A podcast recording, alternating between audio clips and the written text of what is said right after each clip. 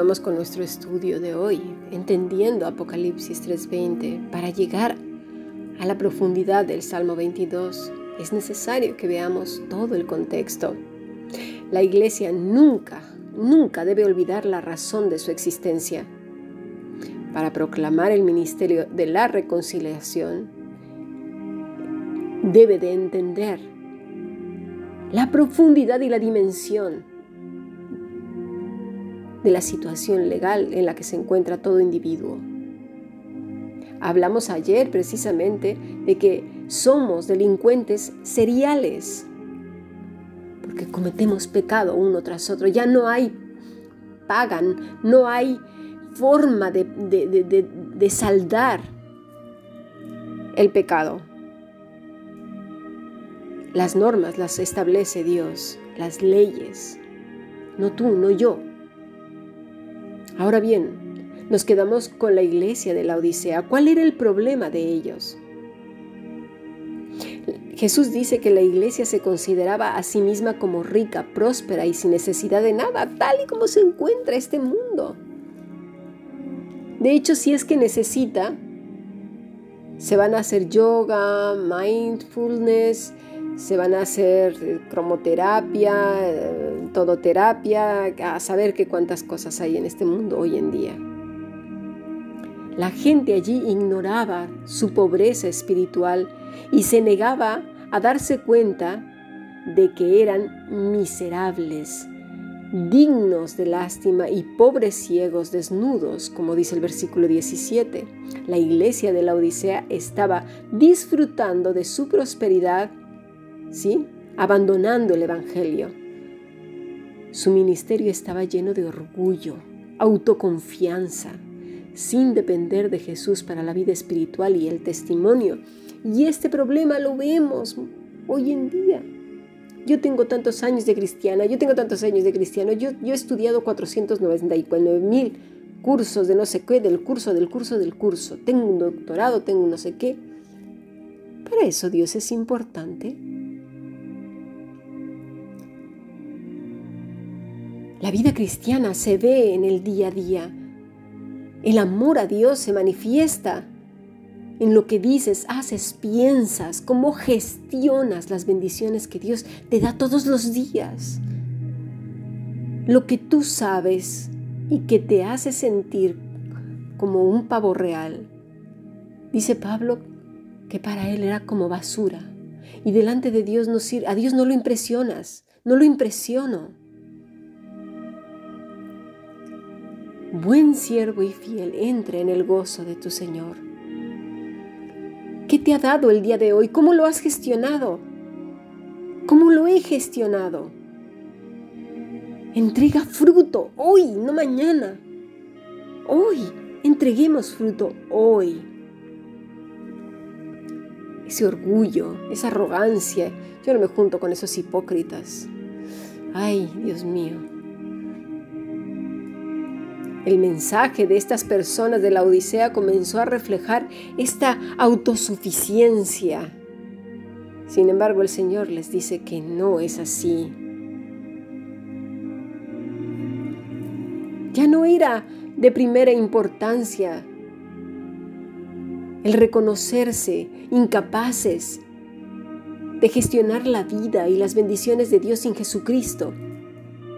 El enfoque estaba en sus planes, sus propios recursos, sus ideas humanas. Su ministerio no estaba guiando a las personas a Jesús como el Salvador de sus pecados, sino que se convirtió en un ministerio de la autojustificación. Habían olvidado que Jesús vino a llamar al arrepentimiento, ¿sí? No a los justos, sino a los pecadores. Y es en este contexto en el Jesús en el que Jesús lanza una severa advertencia. Diferente, ¿eh? Una severa advertencia. Yo estoy a la puerta y llamo. Es diferente a que sí. Tiene que ver más con su carácter del Dios Todopoderoso. Tiene que ver más con el yo soy el que soy, el alfa y el omega, el tres veces santo el Todopoderoso. tiene que ver más con eso. Es un llamado de disciplina y juicio sobre una iglesia que ha olvidado su misión. Cuando Jesús venga a la iglesia de la Odisea, ¿qué encontrará? ¿Qué encontrará si se niega a reconocer su condición? Él tirará la puerta como juicio. Pero si la iglesia abre la puerta a su llamado de arrepentimiento, Él entonces, como siempre, no niega la entrada a nadie. Estará con ellos y disfrutarán de su presencia. En Jesús perdón, en Apocalipsis 3:20, no está Jesús de rodillas a la puerta, ¿sí? Eh, eh, eh, moviéndose en función de lo que tú digas, soy yo, suplicante. No, no, no, no, no. Es una advertencia para aquellos que profesan la fe en Cristo y tienen doblez de corazón, que tienen una religiosidad que dicen amarle y no le aman, que se sienten orgullosos con lo que tienen, se sienten cómodos con sus propios recursos. Vamos a leer, por favor, números 8, 2.8, perdón. Y Jehová dijo a Moisés, hazte una serpiente ardiente y ponla sobre un asta, y cualquiera que fuera mordido y mirare a ella vivirá. Y Moisés hizo una serpiente de bronce y la puso sobre una asta. Y cuando alguna serpiente mordía alguno, miraba a la serpiente de bronce y vivía. Esta serpiente es un símbolo de Cristo. No es que la serpiente tenía que andar buscando a todos, a ver, ven, te voy a salvar, déjame tocarte, mírame a los ojos.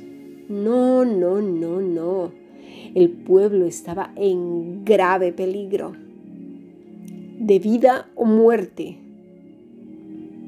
Si dirigían su mirada a esa serpiente de bronce, vivirían. Es la misma situación nuestra, nuestra condición humana. Nuestra condición es de vida o es de muerte. Si no nos dirigimos a Cristo como, como una salvación, como lo que es nuestro Salvador, porque de ahí depende nuestra vida y nuestra muerte estamos perdidos. esos israelitas se dirigían a él y corrían y, imagínate que te van a picar unas serpientes, que estás en peligro de muerte, tú vas y no solamente la miras, la tocas y te aferras a ella. Y les dices a todos los que están enfermos o que están en peligro de muerte, ven, ven, aquí es. Postrémonos, ¿verdad?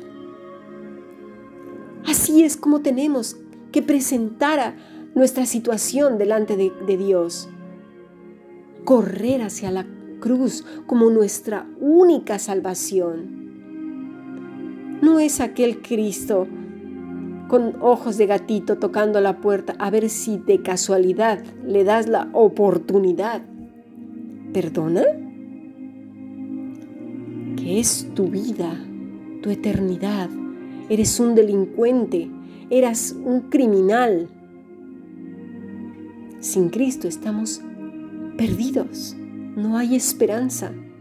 La misma situación que la serpiente de bronce.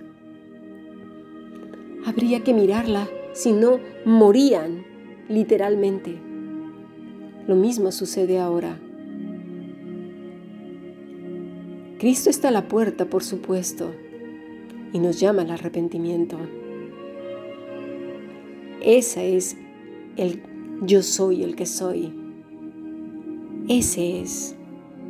No aquel que tenemos que hacerle el favor de decir, bueno, pues está bien. Si te dejo entrar a mi corazón, ¿qué me das? Digo, porque depende de, a ver qué. Mira, yo quiero una cuenta en el banco, quiero eh, que nunca falte comida en mi, en mi alacena, que esté llena, ¿eh? a mí no me des frijoles, o sea, yo quiero de todo. Eh, que no tenga problemas, que nunca se rompa cosas de mi casa, ni se descomponga el coche, que todo me salga bien, que tenga un buen puesto de trabajo, que mis hijos me obedezcan, bueno, de todo. ¿Me lo das? Y la oferta hoy en día del nuevo evangelismo es, va, seguro que sí, el Señor te lo va a dar. Es esto lo que leemos en las escrituras. Quedémonos con esto en el pensamiento. Estamos presentando al mundo entero como representantes del reino de los cielos al yo soy el que soy, al alfa y al omega, al rey de gloria, o a ese Cristo humillado, tirado en el suelo, tocando la puerta, a ver si de acaso le dejas entrar, que te está esperando en la mañana, y como no le abriste la puerta, como no te fuiste a, delante de él, en la noche lo encuentras llorando y deprimido. ¿Es ese tu Dios? Sigamos aprendiendo. Bendiciones.